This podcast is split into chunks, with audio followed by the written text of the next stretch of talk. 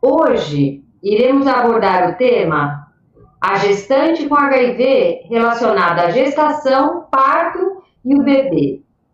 Mas, se por um acaso vocês tiverem dúvida sobre esses dois pontos anteriores, que foram abordados na live da semana passada, podem nos enviar perguntas que responderemos hoje mesmo, aqui ao vivo. Quero aproveitar a oportunidade para lembrá-los da importância de seguir o nosso canal no YouTube, dar likes e compartilhar, para que nossa informação, que é de qualidade, chegue a maior quantidade de pessoas possíveis. Nós temos o canal da Clínica Regenerate. No, no canal da Clínica Regenerate, nós temos todas as segundas e quintas-feiras as lives às 20 horas com diversos temas do interesse da população. Você pode também nos seguir nas nossas mídias sociais e convido a entrar no nosso site e conhecer um pouco mais da nossa história, da história da Clínica Regenerate.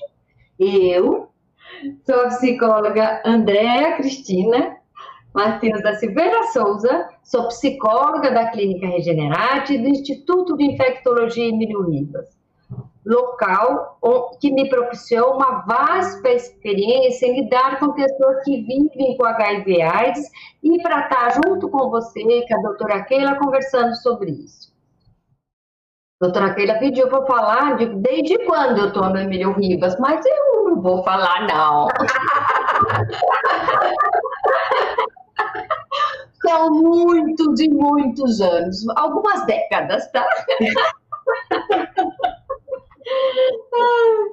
A, a, seguir, nossa conversa de hoje com a doutora Keila Mara de Freitas, médica infectologista da Clínica Regenerate, membro do corpo clínico do Hospital Sírio-Libanês e Albert Einstein e diretora da nossa clínica.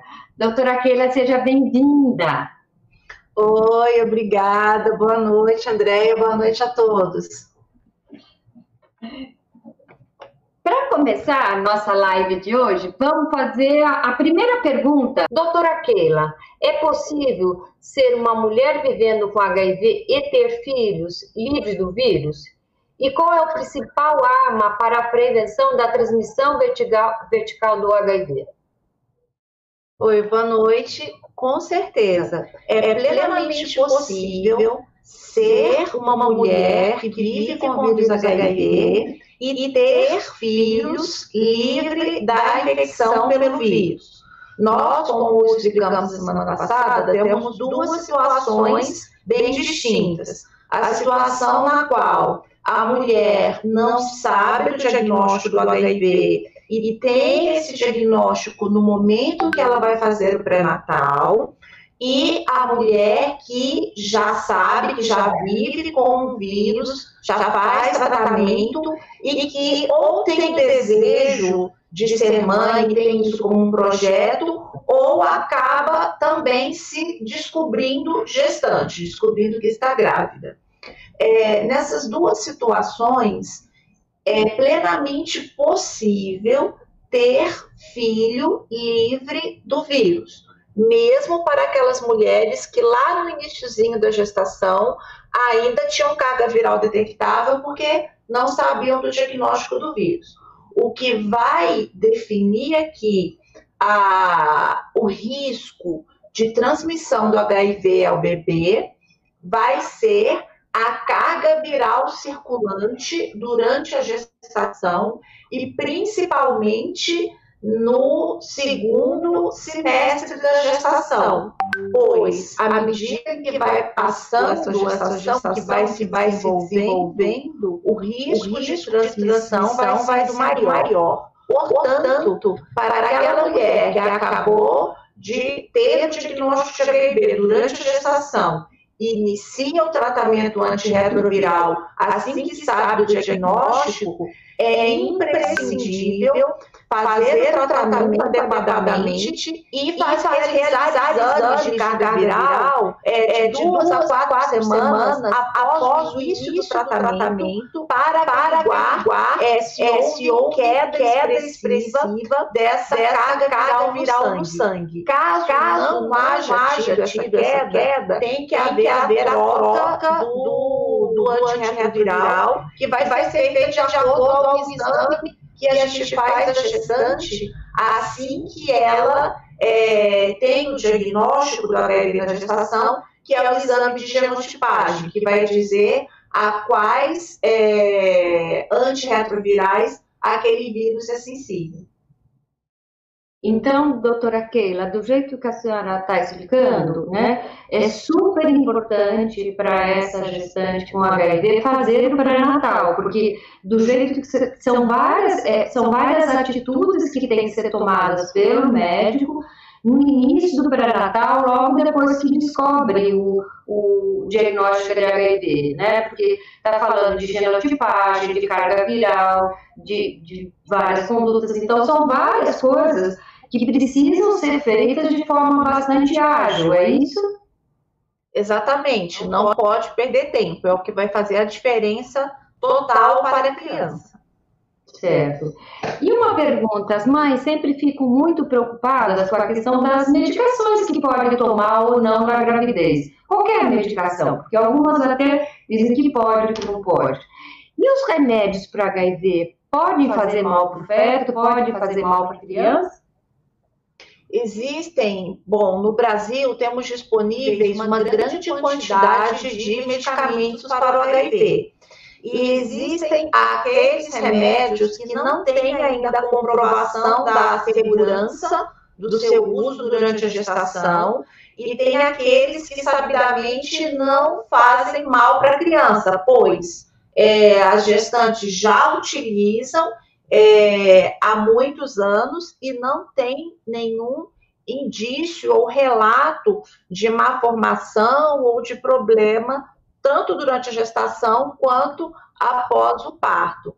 Mas existem esquemas em que a gente pode usar de primeira escolha para gestante. E isso é importante, tanto para aquela que vai iniciar o tratamento antirretroviral na gestação, quanto para aquela mulher que vive com o vírus HIV, que já faz a sua terapia antirretroviral e que planeja ter filhos. Neste momento, a depender do esquema que ela está utilizando, nós podemos sim já trocar para um esquema de antirretroviral mais utilizado na gestação, caso não tenha nenhuma contraindicação a esse esquema. Hoje, o esquema de primeira escolha para gestante é um esquema com três medicações, que é o tenofovir, a lamivudina e o raltegravir, que após o parto também pode ser trocado novamente para outro esquema de uma melhor posologia ou que seja de primeira escolha para mulheres que não estão gestantes. Então, pergunta. É, quem define o para gestante, os antirretrovirais, o coquetel que a gente chamava, é o infectologista dela e não o obstetra. É isso que eu estou entendendo, doutora? Tanto no, no, caso da mulher que já vive com o vírus HIV, ela já tem o seu infecto e vai passar a acompanhar com obstetra. Mesmo aquela mulher que faz o diagnóstico de HIV na gestação, é importante ela acompanhar imediatamente, manter o acompanhamento com o obstetra e iniciar um acompanhamento imediato com o infectologista.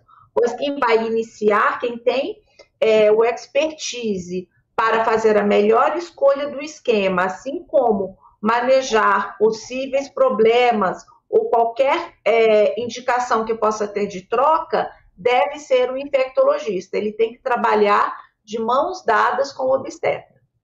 Ah. Diferente à vacinação, a, gestante tem que tomar algumas vacinações.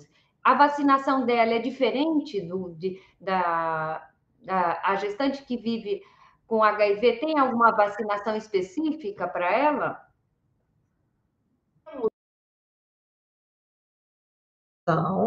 Isso para qualquer é, mulher e vacinas que são importantes para pessoas que vivem com o HIV.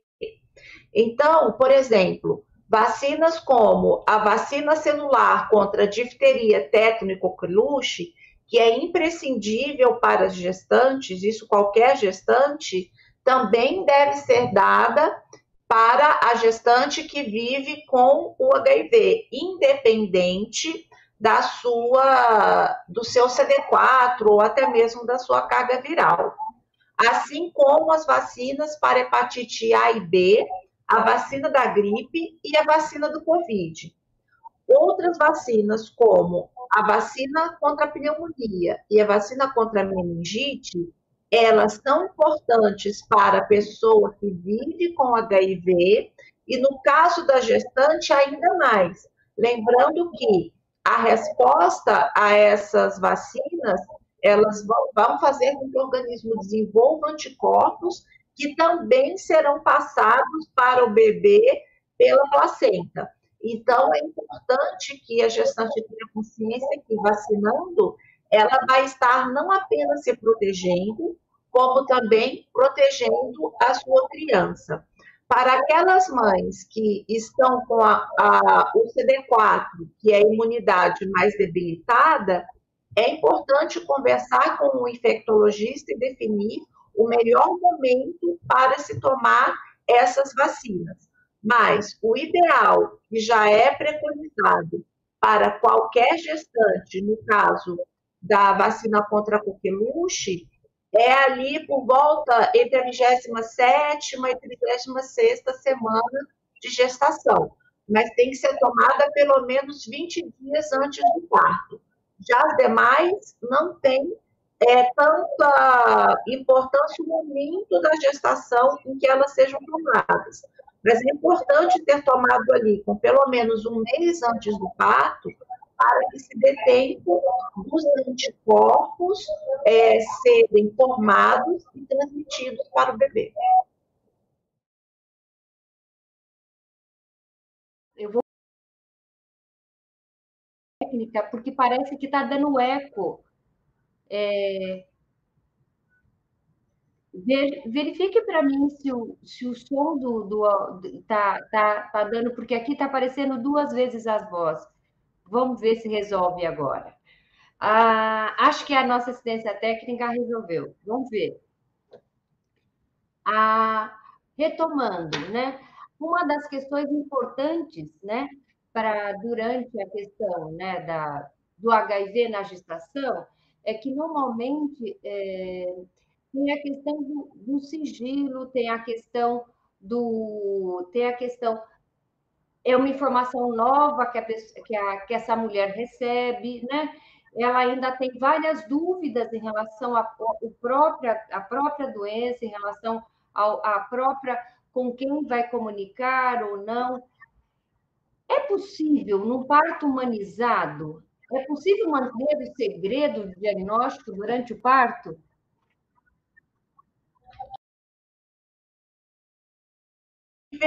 Que a gestante tenha, nesse momento, é, a tranquilidade em todos os aspectos. É, aqui a gente entra numa discussão bem importante, que é com relação ao sigilo, com relação ao diagnóstico.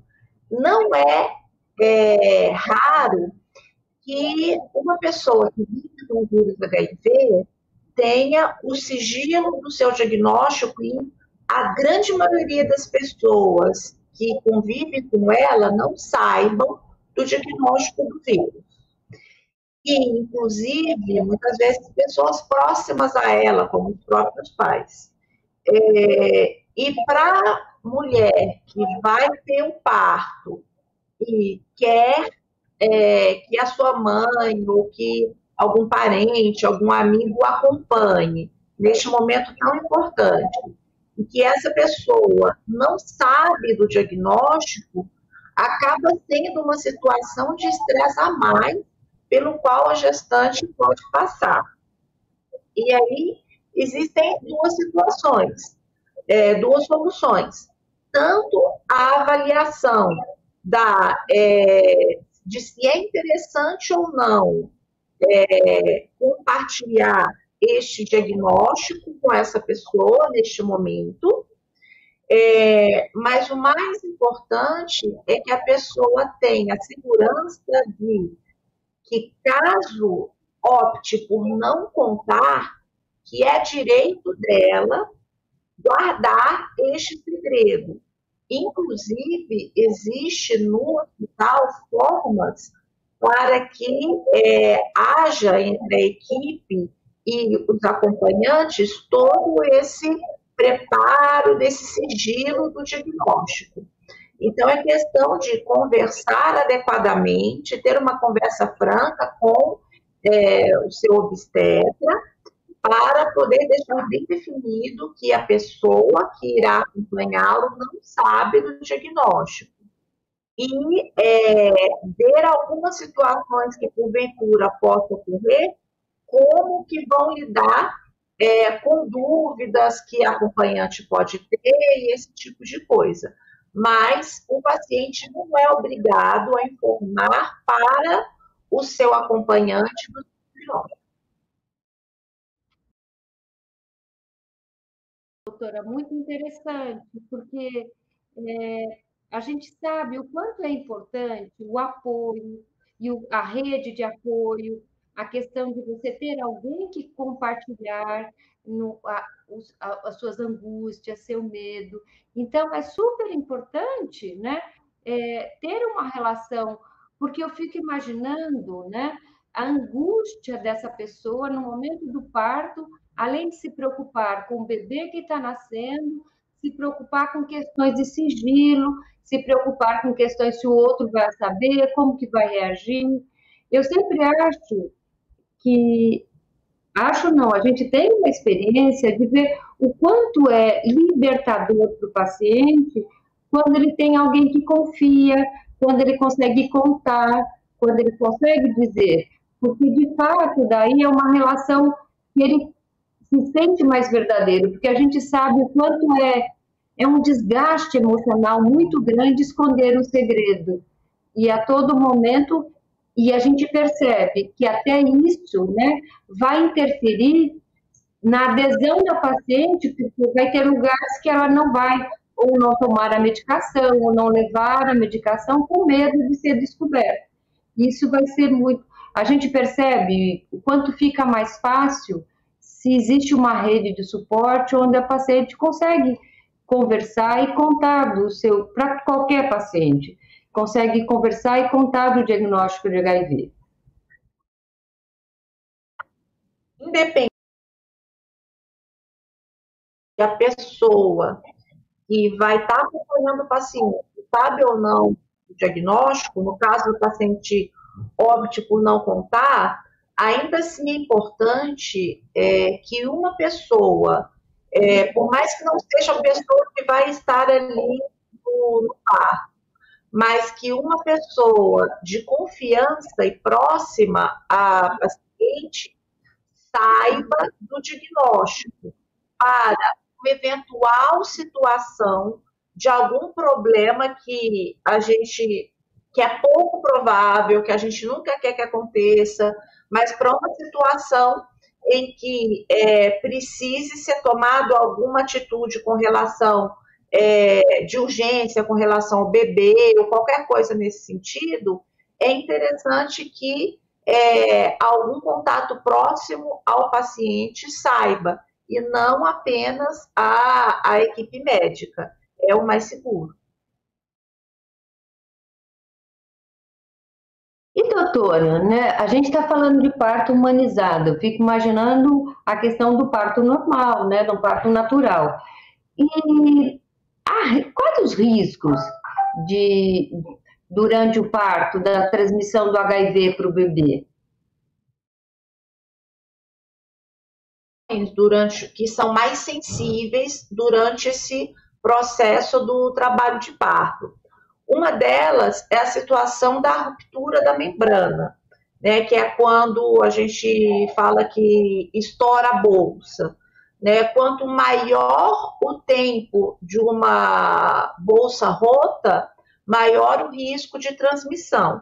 Então, esse tempo ele deve ser o menor possível, de preferência não ter, mas ser o menor possível e, de preferência, não ultrapassar as quatro horas, que é quando aumenta bastante o risco de transmissão. A outra situação é, são situações de amniocentese, em que é preciso é, fazer um procedimento invasivo e é, furar mesmo a, a placenta para se coletar o líquido amniótico que está ali na placenta. Outra situação é a própria indução do parto. Muitas vezes o parto tem, indica, tem indicação do parto natural, mas lá no momento é, o parto por via obstétrica não, não flui adequadamente e acaba se optando por fazer uma indução, que é quando o obstetra inicia uma medicação na veia que vai é, que vai aumentar, né, e vai estimular as contrações uterinas. Isso é uma situação que também aumenta o risco de, de transmissão. Já mais tarde, logo após o parto, a questão do cordão umbilical, a ordenha do, do, do cordão umbilical, o momento do clampeamento do cordão umbilical, a própria episiotomia, que é aquele corte que se faz no genital da mulher para, para que o bebê possa sair com mais facilidade e outras coisas também, como a instrumentalização do parto, como fórceps, qualquer medida de força, né, apertar a barriga, tudo isso são situações em que precisam ser veementemente evitadas, pois pode aumentar o risco de transmissão.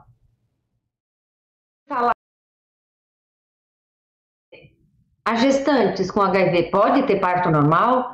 porque a senhora colocou vários riscos, várias situações do parto normal que vão é, aumentar os riscos da criança. É, ela ainda deve escolher um parto? Ela pode sobreviver um parto normal? Principalmente duas situações. O que vai definir a indicação da via do parto é a carga viral da gestante na 34ª semana de gestação. Caso na 34ª semana de gestação a gestante tenha carga viral desconhecida ou acima de mil cópias por ml, o parto deverá ser feito por cesárea, independente de qualquer situação, e vai ser feito preferencialmente a partir da 38ª semana. O parto por cesárea significa que é um parto eletivo, ou seja, vai ser feito, vai ser agendado a cesárea antes da mulher entrar em trabalho de parto. Nessa situação, nós precisamos ter certeza da idade gestacional e de outros riscos que o bebê possa ter. Além disso, durante este momento, vai ser imprescindível que a gestante receba também, a, independente do esquema antirretroviral que ela esteja utilizando, um soro, que é um antirretroviral endovenoso, que é a zidovudina, também conhecido como AZT, que vai ser iniciado preferencialmente três horas antes do início da cesárea e vai seguir infundindo até o momento após o clampeamento do cordão umbilical. Já naquelas situações em que a gestante, na 34ª semana de gestação, tem uma carga viral entre 50, maior ou igual a 50 e menor ou igual que mil cópias, é, a indicação da via de parto será obstétrica, ou seja, ela pode ter uma cesariana eletiva, se assim o preferir, mas também pode ser o parto normal. Mas neste caso, ela também deverá receber o soro da zidovudina durante o trabalho de parto até o clampeamento do cordão. Já para aquelas mulheres com carga viral indetectável, e aqui é interessante, pois no Brasil nós consideramos é, é preconizado a carga viral indetectável abaixo de 40 cópias. Lembrando que existem vários laboratórios com testes muito sensíveis. Então, muitos laboratórios já identificam a carga viral acima de 20 cópias. Então, mesmo que a mulher tenha 22 cópias, ou seja, pelo laboratório, ela vai conseguir identificar a carga viral. Mas, é, na verdade, nós consideramos essa carga indetectável, pois está abaixo de 40 cópias. Mas, para indicação da via de parto, a carga viral indetectável é o que a OMS preconiza, que é de 50 cópias. Então, a mulher que tem, por exemplo, 42 cópias por ml de, de carga viral, ela ainda assim tem é, indicação de um trabalho de parto pela via obstétrica, ou seja, ela pode ter parto normal, caso não haja uma contraindicação do ponto de vista obstétrico. E nesta situação de carga viral indetectável, não há extrema necessidade da mulher receber o soro com ácido ovodina antes do início do trabalho de parto. Me surgiu. A senhora está falando de várias coisas, de vários procedimentos da infectologia no momento do parto. Precisa ter um infectologista ou como que como que isso, essa orientação é feita, como que é passada? Precisa do infectologista na hora do parto ou obstetra fazendo isso? Ou como que é feito? É passado essa orientação para a paciente ou para o obstetra? Como que, como que se prepara isso? Porque são várias condutas dependendo do caso de cada paciente, não é verdade? Uhum.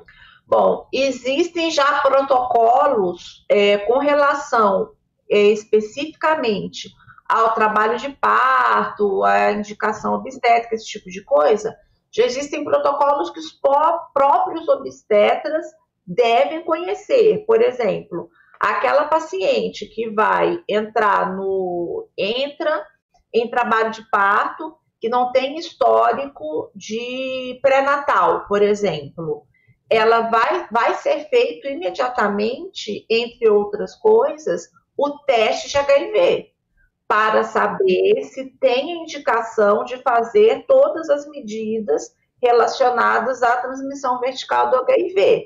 E é uma mulher que ou ela não sabia que tinha HIV, ou se tinha, não tratava, ou independente disso, ela não teve esse acompanhamento com o obstetra, com o infectologista e ademais.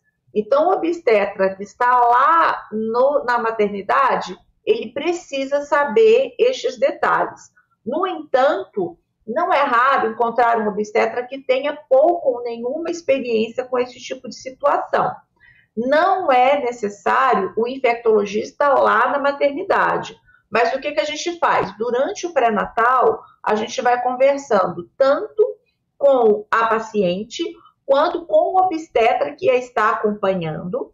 E antes deste momento do parto também, é feito todo um, relatório explicando passo a passo, e além disso, nas situações em que precisa tanto da medicação para o parto, quanto a medicação para o bebê, que vamos comentar mais à frente, no hospital não tem essa medicação de rotina. A gestante, ela vai no local onde ela já pega os antirretrovirais é, comumente e é, colhe com a receita do infectologista essas medicações que ela vai levar junto com a bolsinha da maternidade, a bolsinha com os remédios e vai levá-los à maternidade quando chegar o momento do parto. Todo em dar todo esse cuidado para que ela possa levar, porque pode ser que tenha hospitais que não tenham as medicações que precisam. E já dando um segmento nisso, é, caso haja necessidade de algum procedimento invasivo durante a gestação, é necessário algum cuidado especial, alguma medida adicional nessa gestante ou nesse bebê? Sim, é, em situações excepcionais em que é necessário fazer é, alguma invasão, geralmente com relação à placenta, seja para drenar o líquido amniótico, porque está tendo uma grande quantidade de líquido, ou porque precisa fazer uma avaliação do líquido da do líquido amniótico com relação à incompatibilidade do sangue, que é incompatibilidade RH, por exemplo, é necessário usar aquela mesma medicação que a gente pode fazer no momento do parto, que é a zidovudina, ela deve ser feita também antes de qualquer procedimento desse tipo. igualmente, deve ser iniciado três horas antes da punção até o momento após a punção. Já começando nessa relação a esses cuidados, então, quais os cuidados que a gente que, que precisa ter durante o parto para a mulher e para o feto? Quais são os mais, mais os outros cuidados? Quais cuidados adicionais que a senhora está comentando que precisa ter em relação? Bom, a primeira situação, como eu havia comentado, é evitar ao máximo que tenha qualquer instrumentalização durante o parto, é, desde que possível, seguir o que quando o parto for natural, segui-lo naturalmente sem iniciar a indução, que é aquele remédio que ajuda a contrair o útero, é, evitar que a, a gestante fique muito tempo com a bolsa rota, então tem que ser menos de quatro horas e quanto menor tempo possível. É, em caso também daquele, daquele trabalho de parto em que está tendo dificuldade na dilatação, é, em completar a dilatação, que o obstetra muitas vezes faz uma amniotomia, que é romper artificialmente a bolsa, isso deve ser é, evitado ao máximo, sempre que possível, realizar o que a gente chama do parto impelicado, que é, é retirar o, o bebê, mantendo a membrana que envolve o bebê íntegra, sem tirar, né? Que é a, a membrana coroamniótica, é, a ligadura do cordão, ela deve ser feita assim que o feto sai, em hipótese alguma, se pode ordenhar essa, essa, este cordão umbilical. Esse como principal relacionado a, ao que é ali no momento do, do parto. Tem HIV. Essa criança tem alguma diferença em relação aos cuidados recebidos no, numa, diferente do nascimento de uma mãe que não tem HIV? Existem cuidados que esse bebê são necessários? Como é, a mãe, a gestante que não tem o, o vírus HIV, é, o alojamento, o preparo, vai ser tudo conjunto. Então, não tem por que o bebê, por exemplo, sair ali de perto da mãe. Os cuidados que ele vai receber pode ser feito ainda na sala de parto ali no mesmo, juntinho da mãe. É, imediatamente após o nascimento, vai se realizar o banho do recém-nascido, preferencialmente com chuveirinho ou torneira ou uma fonte de água corrente e vai se tirar aquela membraninha branquinha que o bebê nasce com ela, vai se retirar tudo aquilo ali. É, limpar o bebê com compressas macias para tirar todo o sangue e secreção que possa ter por fora ali do recém-nascido. Caso haja necessidade de se fazer alguma aspiração de vias aéreas, nariz, boquinha, deve ser feita com bastante cuidado para não ser levado nenhuma secreção externa, né, a secreção da própria mãe, mesmo líquido amniótico, para dentro do organismo do bebê, já na sala de parto, iniciar a primeira dose do xaropinho da acidovudina, que é o AZT, para o neném. Então, o mesmo AZT, que é a acidovudina, que a gente utiliza por via endovenosa para a mamãe que vai ter o, o parto cesárea, por exemplo, quando tem é, carga viral desconhecida ou, indetecta, ou detectável acima de 50 cópias, é, vai ser dado também o xarope, né, a apresentação de xarope para a criança. É, esse xaropinho, a dose vai ser dada de acordo ao peso do neném e vai ser dado preferencialmente nas primeiras quatro horas do nascimento e vai seguir sendo dado ao bebê depois, do, depois da alta hospitalar pelos próximos quatro semanas de vida.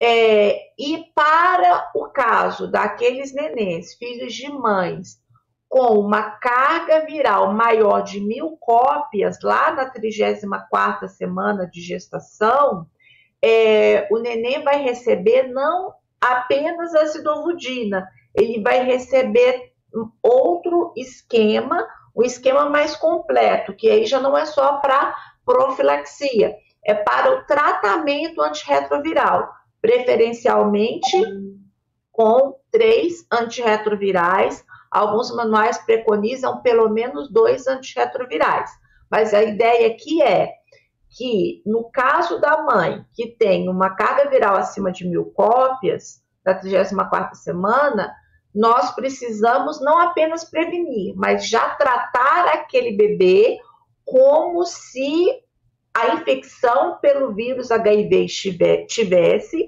até o momento da exclusão do diagnóstico. É, esse momento, ah, eu acho que eu estou adiantando, mas eu fiquei curiosa. É... Eu fiquei curiosa, mas espera aí, a gente espera. O, a gente espera, doutora. Mas, é, doutora, tenho uma, uma angústia que eu tenho que falar. A gente via com essas mães, e pelo menos as mães com filhos que tinham HIV, a dificuldade de dar medicação, porque era uma medicação amarga, era uma medicação horrorosa, as crianças não queriam.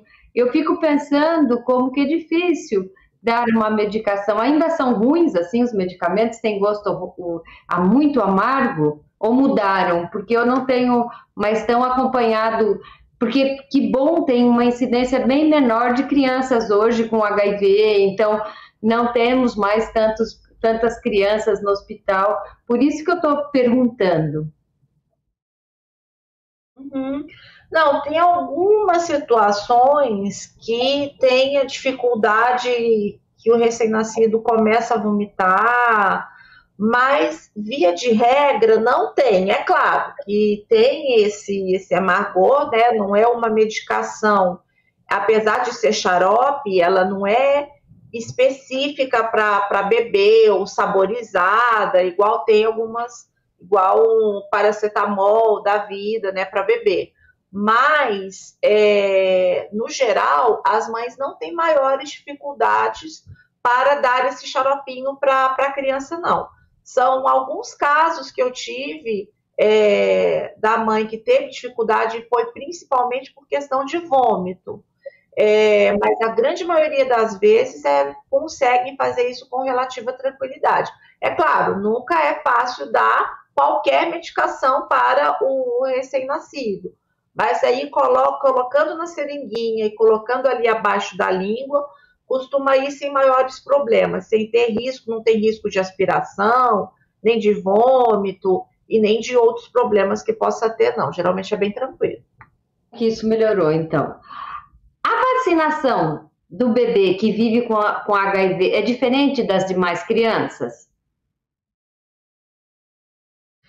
De forma geral, é basicamente a mesma. Então, ainda é, no hospital, para aquele bebê que nasceu a termo, ele vai ter que tomar BCG, que é a vacina é, contra a tuberculose e também a primeira dose da vacina da hepatite B.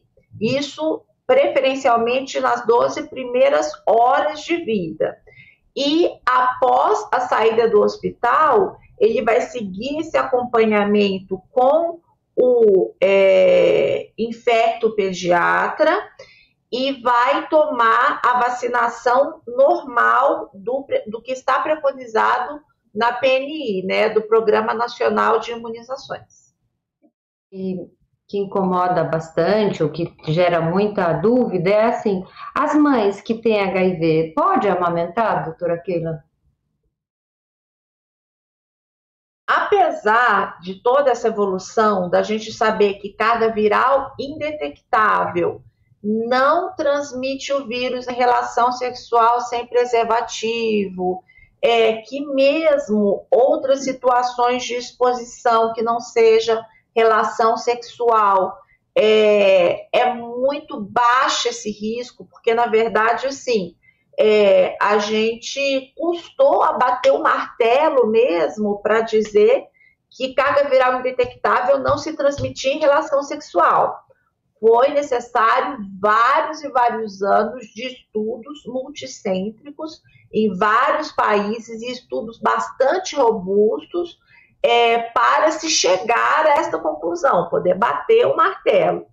Até então, a gente falava, quanto menor a carga viral, menor o risco de transmissão do HIV, é, quanto a pessoa tem carga viral indetectável, a, o risco de transmissão ele tende a zero, mas quanto mais raro é uma situação, mais difícil é de provar que ela realmente não existe ou existe, né? Uma situação cuja frequência é de 1 para 100, você viu aquela situação mil vezes e você, em mil situações, você já viu várias vezes aquela situação.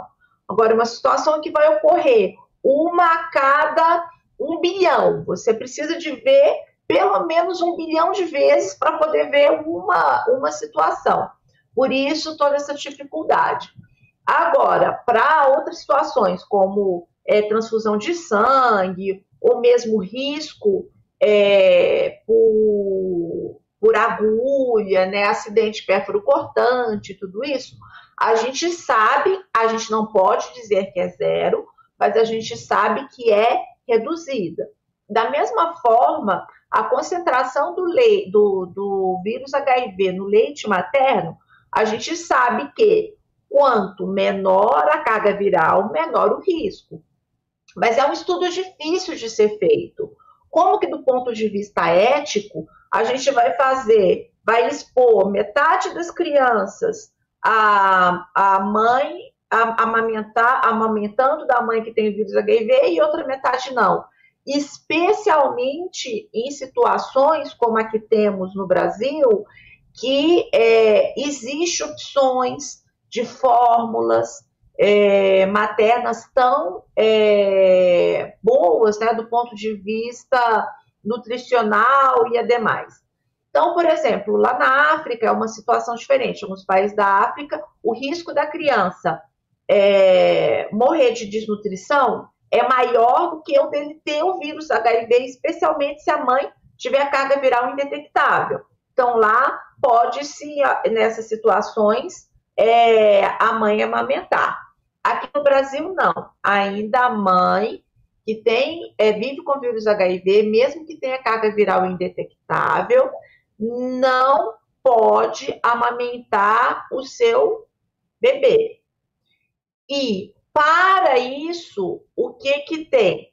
Duas coisas. A parte do bebê, e aí entra a questão é, do preparo e da orientação do ponto de vista pediátrico para a fórmula, porque não se pode amamentar de forma alguma, não é lactância mista. É, não se tem nem a lactância materna e nem é orientado, indicado a amamentação de outras mães.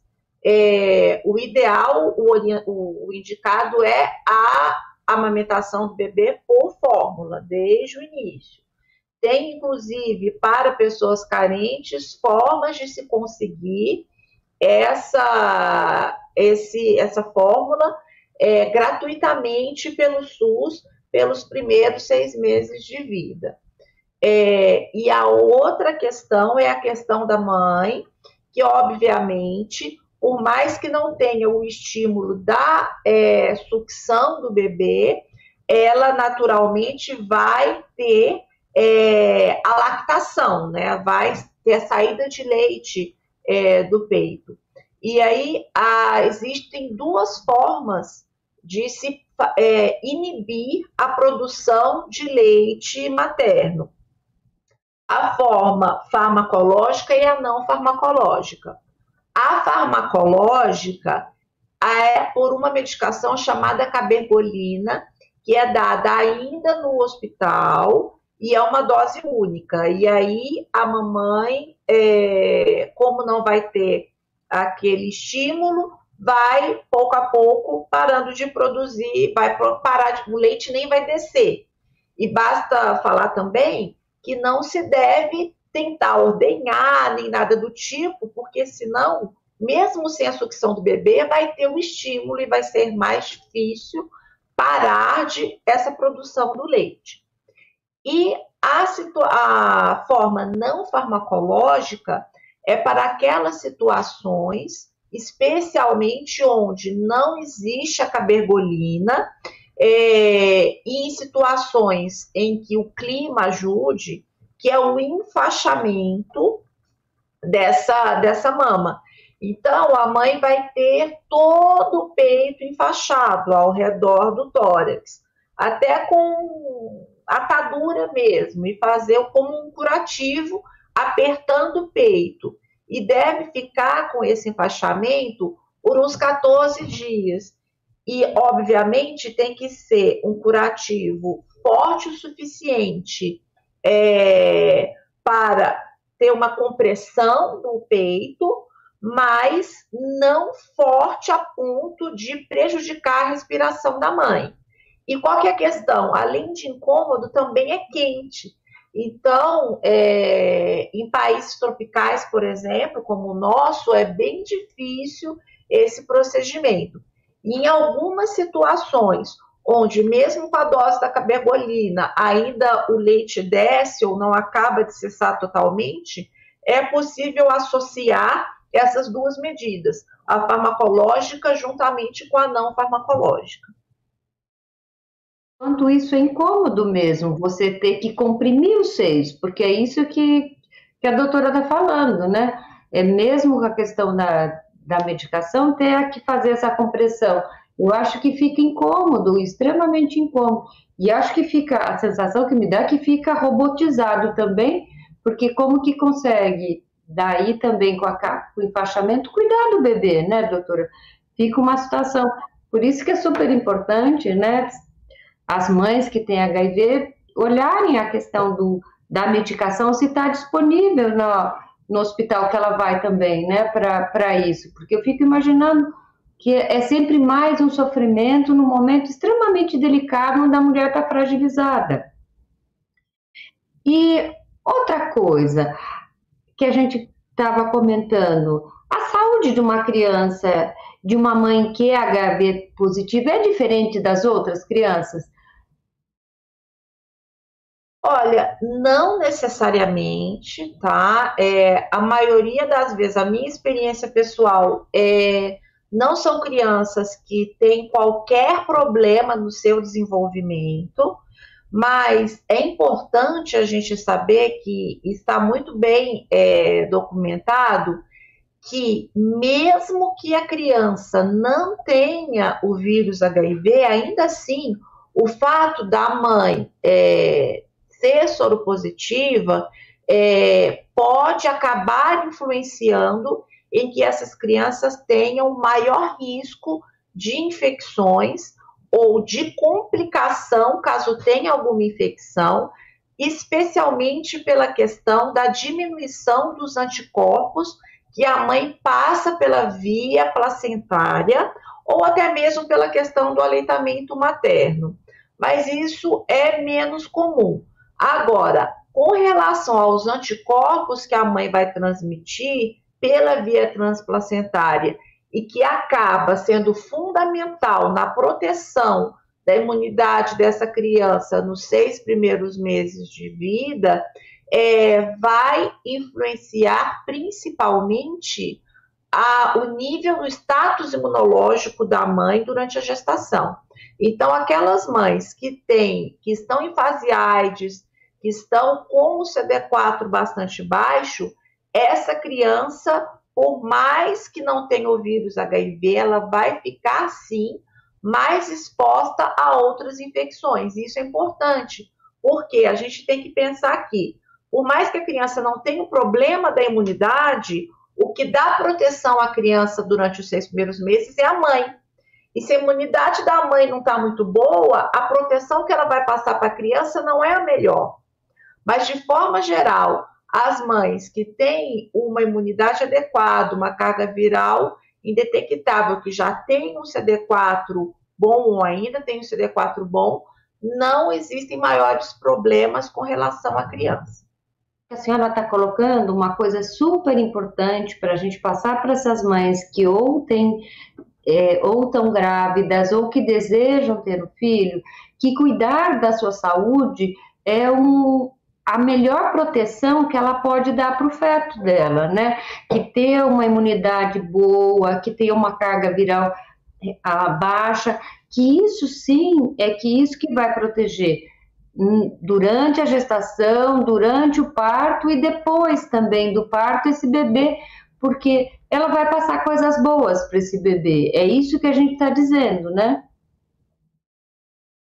Exatamente, é o mesmo racional da importância da vacinação durante a gestação, que é passar é, anticorpos para essa criança no momento em que ela ainda não é capaz de produzir anticorpos, mesmo aquela criança saudável.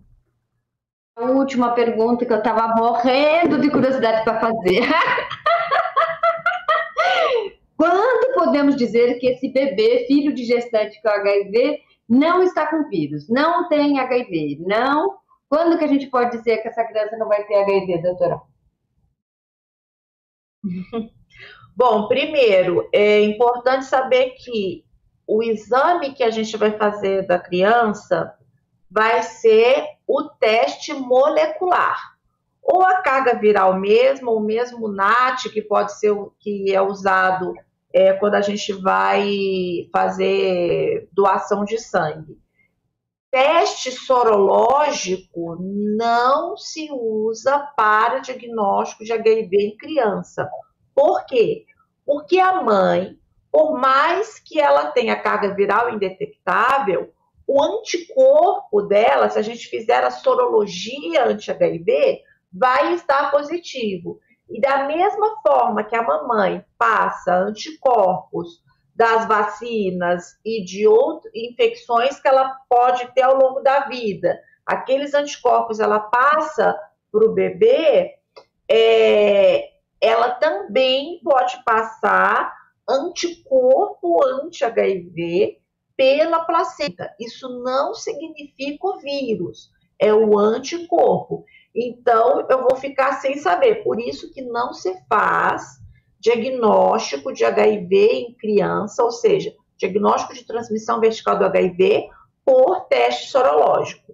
Eu preciso fazer um teste molecular, no qual eu irei identificar o material genético do vírus. Porque se tiver material genético do vírus na criança, aí sim não tem como. Se a mãe passou material genético do vírus para a criança, é porque a mãe passou o vírus para a criança. Por isso que é o exame que deve ser feito.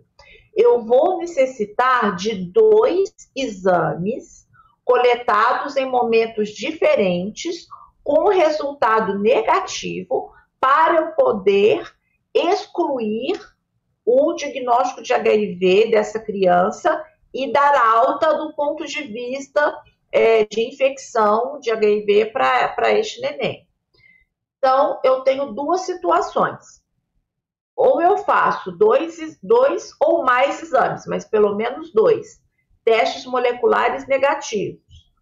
coletados com pelo menos um mês de vida e um outro coletado com pelo menos quatro meses de vida. E a outra situação é dois testes de é, anticorpos negativos, e aí é o teste sorológico, coletados separadamente com mais de seis meses. Por quê? Lembra que eu falei? A mãe dá o, te, o passa o anticorpo para o neném que vai ficar nele pelos seis meses, primeiros seis meses de vida. Então, se após seis meses de vida essa criança está com anticorpo anti-HIV, não é, não foi a mãe que passou, foi porque ela tem o vírus. Então, eu posso fazer o diagnóstico antes dos seis meses com o teste molecular ou após os seis meses de idade com o teste sorológico ou também, obviamente, após os seis meses de idade, com o teste molecular. Mas o mais importante aqui é, para guardar, eu preciso de pelo menos dois testes negativos. Antes dos seis meses, eu não posso fazer um teste sorológico, obrigatoriamente precisa ser um teste molecular e a criança precisa ter um pelo menos um mês de idade e outro pelo menos quatro meses de idade. E após os seis meses, eu posso fazer qualquer um dos dois tipos, molecular ou sorológico, mas precisam ser coletados em dois momentos distintos, também com resultado negativo. Aí eu encerro o caso da transmissão vertical e posso dar alta para essa criança. Eu acho importante colocar, né, doutora Keila, é, que em questão da porcentagem atual, assim, no Brasil, com todos esses protocolos, a incidência da transmissão vertical é muito baixa, né? Porque, assim, dá uma angústia para essa mãe, né? Eu fico pensando, né, de quatro a seis meses até fechar esse, esse diagnóstico para ter certeza que esse bebê não tem, mas assim, é, eu queria que a senhora colocasse um pouco a porcentagem de, em termos estatísticos de quanto que está sendo a transmissão vertical, seguindo todos esses cuidados, para que para a gente dar uma, uma tranquilidade, dar um certo conforto para as mulheres que desejam ter filhos. Eu acho que é importante dizer isso, porque eu, eu sei que é, que é bem baixo esse índice, seguindo todos esses cuidados, tendo todo esse tratamento, a gente tem uma grande segurança que essa mulher pode sim satisfazer o desejo de ser mãe, pode sim programar uma gravidez. Eu acho que é importante a gente passar isso. É, na prática, é, o maior risco de transmissão é, vertical, né, que é do bebê nascer com, é, a gente vê hoje em dia é, crianças com carga viral detectável, né, crianças que pegaram HIV durante a gestação, é, especialmente naqueles casos de mães que não fazem o pré-natal, que não fazem nenhum tratamento do HIV. Então, aqueles casos mesmo de pessoas vulneráveis, é, de, de pessoas é, viciadas em drogas ou que moradores de rua, esse grau de fragilidade é o que a gente vê hoje em dia é, que mais está associado à transmissão é, vertical do, do HIV de forma geral, tanto a mãe que a mãe que já é, é sabidamente HIV positiva e que faz o tratamento antirretroviral é, durante já desde antes da gestação e segue fazendo durante a gestação, praticamente nenhuma tem a transmissão para o, o bebê. E ainda aquelas que têm o diagnóstico durante a gestação também porque a gente já começa a fazer o pré-natal e prim o primeiro exame que é coletado, lá está entre eles o, o anti-HIV. E já se começa rapidamente o tratamento. E mesmo tendo sido concebido com vírus circulando e as primeiras semanas ainda com vírus circulando, a chance de transmissão nesse início é baixa. Independente da carga viral que a mãe tenha, a chance vai aumentando, obviamente. Quanto maior a carga viral, maior o risco, mas a chance vai aumentando ao longo da gestação. Por isso, mesmo aquelas gestantes que fazem o diagnóstico na gestação e começam o tratamento na gestação, a chance de transmissão para o filho também é extremamente baixa. Não é algo que a gente vê é, nos consultórios habitualmente. Eu esqueci, eu esqueci de pegar o nome da pessoa é, que fez a pergunta para a gente fa falar, mas foi uma pergunta que foi feita eu acho que no chat da, do, da, do canal da senhora, doutora Keila, uma mulher com HIV pode ter relação com um homem sem HIV e não transmitir para ele engravidar? Sim, é, qualquer pessoa, tanto a mulher quanto o homem, que tem o diagnóstico de HIV que faça o tratamento de forma é, contínua e que tenha carga viral indetectável por mais de seis meses, ela não consegue transmitir este vírus para uma outra pessoa, mesmo em relações sexuais sem preservativo. Então, já por aí a gente já sabe que uma mulher HIV positiva que tenha carga viral indetectável mais de seis meses pode ter relação sexual sem preservativo e não passar o vírus para o parceiro. E também não vai passar para a sua criança.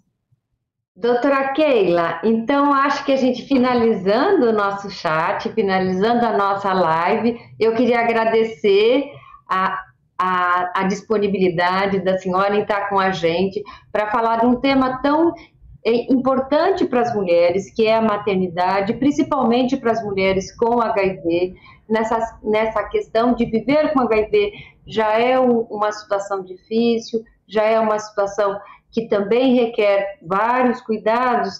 E a gente poder, né, dar essa informação, passar essa informação para essa mulher que quer ter um filho, que quer ser gestante, que ela pode sim é, realizar o seu desejo desde que é, cuide muito bem da sua saúde, que eu acho que isso é o melhor é, legado, né, que a partir do que a gente está conversando, é o maior legado que essa mãe pode dar para o bebê que ela tanto deseja, que é se cuidar e para que possa daí cuidar dele também. Exatamente. É, e os canais também seguem abertos, né?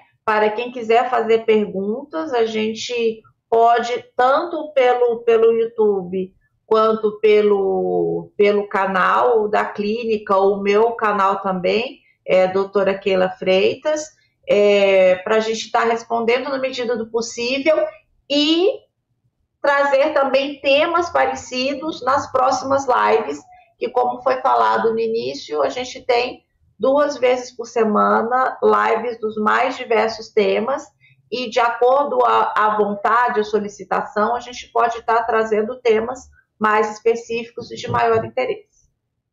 A todos e deixem sugestões, clique, compartilhe o nosso material e boa noite a todos. Tchau, tchau.